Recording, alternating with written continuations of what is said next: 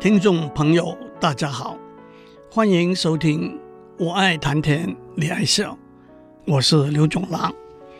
这几个礼拜以来，我们讨论的主题是电脑、互联网和全球资讯网技术的发展对人类智能活动的影响。我们特别谈到这些技术对阅读、书写、记忆和决策这些智能活动带来的影响和改变。当然，任何改变都难免会有正面或者负面的冲击。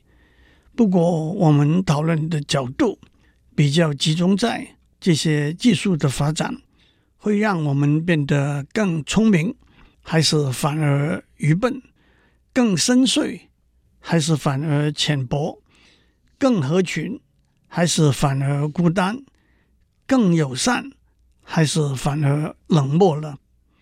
那么接下去还有其他什么智能活动我们要谈的呢？讲到这里，我必须说，我一开始的时候打了一个马虎。相信大家都同意，阅读、书写、记忆和决策都是由大脑主宰的活动，因此就被统称为智能活动。其实，什么是智能？是哲学、心理学、认知科学、脑神经科学里头，并没有一个大家共同接受的定义和观念。因此，什么是智能活动？什么是人工智能，也就难免有不同的解释。这个允许我以后，当我以人工智能为讨论的主题的时候补回来，让我也做一个交代。英文 intelligence，中文有翻成智力、智慧和智能。英文 artificial intelligence，中文有翻成人工智力。人工智慧和人工智能，我就一致性的选用智能和人工智能来表示强调功能和能力的意思。因此，今天就让我以人和人之间的互动作为一个智能活动讲起。不过，互动的含义还是相当广泛的，包括文字、语言。表情、肢体动作等等，因此我选择了以人和人之间的对话作为一个智能活动讲起，而且这一个思路让我很自然的引进在人工智能的讨论中一个最经典的例子。让我从头讲起吧。在二零一七年的今天，当每个人的工作和生活的每一个层面都接触到电脑的使用的时候，两个很自然也很重要的问题是：一，电脑是万能的吗？有什么工作电脑不能做的吗？二，电脑能不能具备像人一样的智能呢？让我先回答第一个问题。远在一九三六年。一位英国数学家、电脑科学家、哲学家 Alan Turing（ 中文翻成图灵）严谨地证明了有些计算工作电脑的确是无法达成的。我这样一讲，有听众会马上说：“等一下，一九三六年，所谓现代的电脑还没有发明呢，更何况……”即使今天最新型、最庞大的电脑做不了的计算工作，那么明天更新型、更庞大的电脑做不做得了呢？让我把重点扼要的给大家解释，因为这的确是电脑科学里头最基本的一个观念。首先，什么是一个计算工作 （computation） 呢？用简单的语言来说，从输入的资料，按照指定的计算的目标，找出结果作为输出。例如，输入一个数字，算出它的平方，那么输入三，输出是九；输入十五，输出是两百二十五。例如，输入若干个数字，算出其中最大和最小那两个数字。例如，输入一张图画，算出那是一条狗还是一台汽车。例如，输入一个中文句子，算出句子的英文翻译等等。那么这些计算工作怎样执行呢？过去那都是由大脑来执行的，因为大脑正是智能的源泉。我们要探讨的问题是：这些计算工作可不可以由计算的机器 （computing machine） 来执行呢？这一来，我们得先为什么是计算的机器下一个定义。首先，计算的机器是执行指令的机器。换句话说，一台计算的机器有一组有限数目的指令，按照输入的资料选取指令，逐一执行，最后就得到计算的结果。当然，另一台计算的机器有另一组不同的指令，因此也就会执行不同的计算工作。也就是说，计算的机器奉指令行事，不需要靠人脑或者人力的介入。但是，执行指令的机器还是一个广泛空洞的观念。一九三六年，图灵提出了一个执行指令的机器的模型，这个模型现在就叫做图灵机 （Turing Machine）。图灵机有两个基本元件，一个元件是一条无限长的带子 （tape），带子分成格子，那当然就有无限个格子，每个格子可以写上零或者一。图灵机的另外一个元件是一个小机器，它受指令指挥，有读、写和沿着带子移动的功能。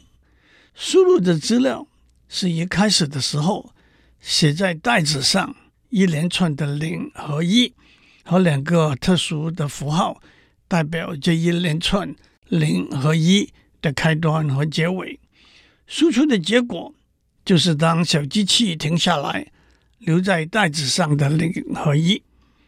接下来，每一台图灵机有一组指令，计算工作就是按照一些规则，在这组指令里头选取指令，逐一执行。首先，图灵机可以处于若干个不同但是有限的状态 （state） 之中，一个指令。就是按照图灵机目前所处的状态和小机器在它所位在的格子中读得的资料零或者一，然后决定一要不要把目前格子中的零和一改写；二小机器向左移一个格子，或者向右移一个格子，或者停下来宣告计算工作完成。三，停留在目前的状态，或者转到另一个状态去。让我先解释状态这个观念。譬如说，一个人的肚子有三个状态：饥饿、半饱、全饱。一开始的时候，肚子处于饥饿状态，吃掉一个面包之后，肚子就转到半饱状态。再吃掉一个面包之后，肚子就转到全饱状态，接下来即使又再有一个面包，肚子也再也吃不下，就停下来了。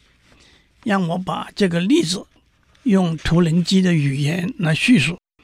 图灵机有三个状态：Q 一、Q 二、Q 三，代表饥饿、半饱和全饱。一开始的时候，图灵机的带子上。有一连串的零和一，零代表没有面包，一代表一个面包。这就是输入的资料。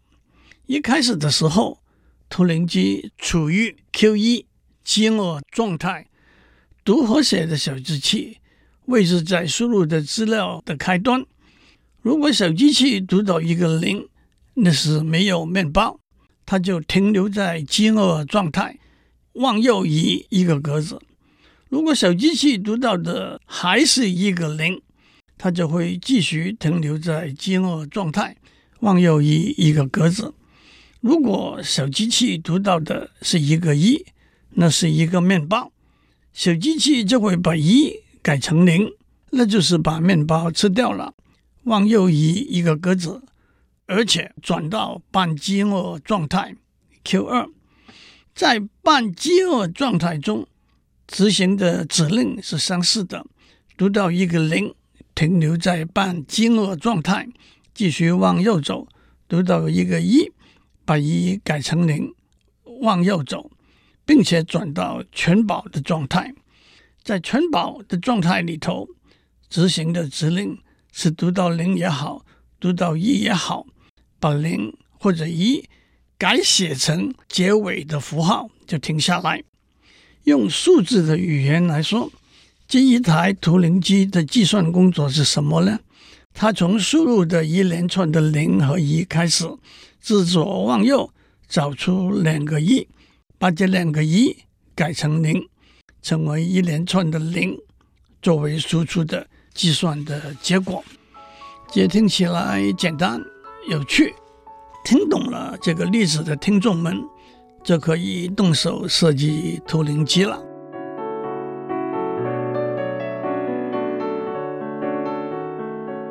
我们在上面讲过。设计图灵机是一个简单有趣的事情。设计一个图灵机，就是决定它有多少个不同的状态 （state） 和一组按照状态和输入的资料来执行的指令。让我提出几道习题：第一，设计一个图灵机，不管输入的一连串零和一是什么。输出的是零一零一零一零一。第二，设计一个图灵机，如果输入的一连串零和一中有连续的五个或者更多的一，输出一个一，否则输出一个零。第三，设计一个图灵机，把输入的一连串零和一倒过来写，例如零一一变成一一零。零一零一一变成一一零一零，好玩吧？这应该是自工系大学部二或者三年级计算理论 （Theory of Computation） 这门课的习题吧。让我总结一下：在一个计算的机器，就是一个执行指令的机器，它会从输入的资料。算出计算的结果，这一个海阔天空的前提之下，图灵设计了一个执行指令的机器的模型。在这个模型底下，不同的图灵机有不同的指令，执行这些指令就会完成指定的计算工作。如果您真的把习题做完了，您会同意。图灵机的确可以做许多有趣也有用的计算工作。接下来，让我们回到最原始的问题：有什么计算工作执行指令的计算机器是无法达成的？图灵把这个问题改为：有什么计算工作图灵机是无法达成的？有人马上说：这个问题有意义吗？图灵机是你设计的，也许你设计的图灵机计算能力太有限了，图灵机不能达成，也许别的计算机器可以达成啊。可是我们目前还没有找到一个计算能力超越图灵机的计算机器，那就是这个计算机器可以达成图灵机无法达成的计算工作。那么，就让我们用图灵机作为执行指令的计算机器的基准 （benchmark 吧。用图灵机作为执行指令的计算机器的基准是有重大意义的，因为今天的任何一台电脑都是一台执行指令的计算机器。任何一个电脑可以达成的计算工作，可以由一台图灵机来达成。同时，如果没有任何图灵机可以达成的计算工作，也没有任何一台今天的电脑可以达成的。为什么我们可以这样说呢？今天电脑的模型都是源自所谓 von Neumann 的模型。在 von Neumann 的模型中有两个重要的元件，一个是计算器 （processor），一个是记忆体 （memory）。在记忆体里头有一连串的指令和数据，计算器是执行指令的硬体。因此，von Neumann 的模型可以说是图灵的模型中把储存资料的无限长的袋子改为有限长的袋子而已。这一来，我们可以说，今天的也好，未来的也好，任何 von Neumann 模型的电脑也无法达成图灵机不能达成的计算工作。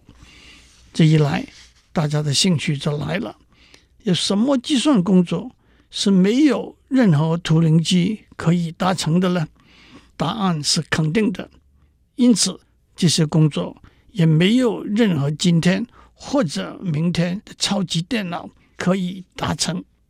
这些工作。就称为不可能达成的计算工作 （non-computable）。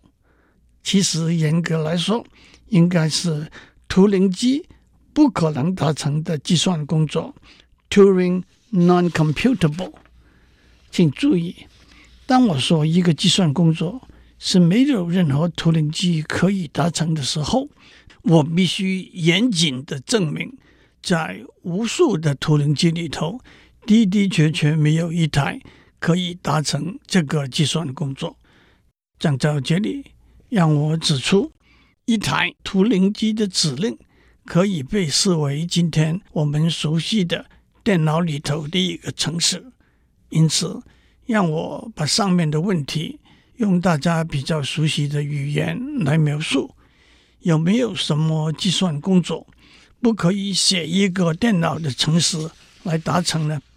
相信许多人都有写过电脑程式的经验。一个程式就是一连串由电脑执行的指令。换句话说，一个城市执行一个计算工作，按照输入的资料把结果算出来。举一个例来说，一个城市可以把输入的若干个数字按照大小排序作为输出。当一个城市加上输入的资料，由电脑执行的时候，有两个可能的结局：一、计算工作结束，电脑停下来；二、计算工作永不结束，电脑永不停下来。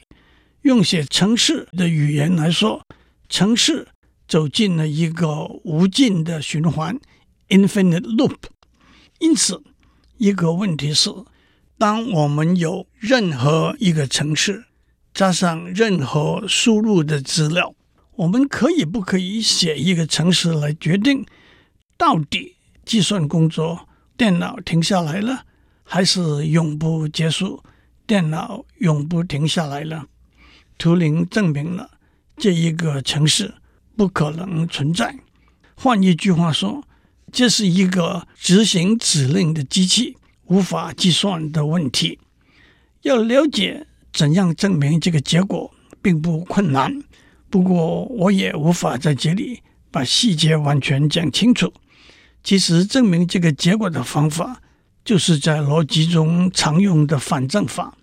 反证法的基本观念是：假如我们要证明一个或者多个事物不可能存在，我们先假设。这些事物是存在的，然后从这个假设出发，导引出明显是错误的结果，因而证明原来的假设是错的。有一个人在街头卖武器，包括可以刺杀伤人的矛和可以挡住矛的盾。他说：“我这根矛可以刺透任何的盾，同时我这个盾可以抵挡任何的矛。”旁边一个人就问他：“以子之矛，攻子之盾，结果是什么呢？”卖武器的人无法回答，也就证明。他说的矛和盾不可能存在。在村子里头有一个理发师，他会替每一个自己不刮胡子的人刮胡子。假如真的有这么一位理发师，如果他不替自己刮胡子，他就得替自己刮胡子；如果他替自己刮胡子，那他就不得替自己刮胡子。换句话说。这是一个自相矛盾的结论，因此我们说这位理发师不可能存在。最后要证明我们无法写一个城市，用来检验任何一个城市加上任何输入的资料，可以决定这个计算工作会不会停下来。我们先假设这么一个城市的存在，从而导出逻辑上错误的结论。因此，我们可以说，这个城市不可能存在。在计算理论中，这个问题叫做停止问题 （halting problem）。今天我们就讲到这里，祝您有个平安的一天。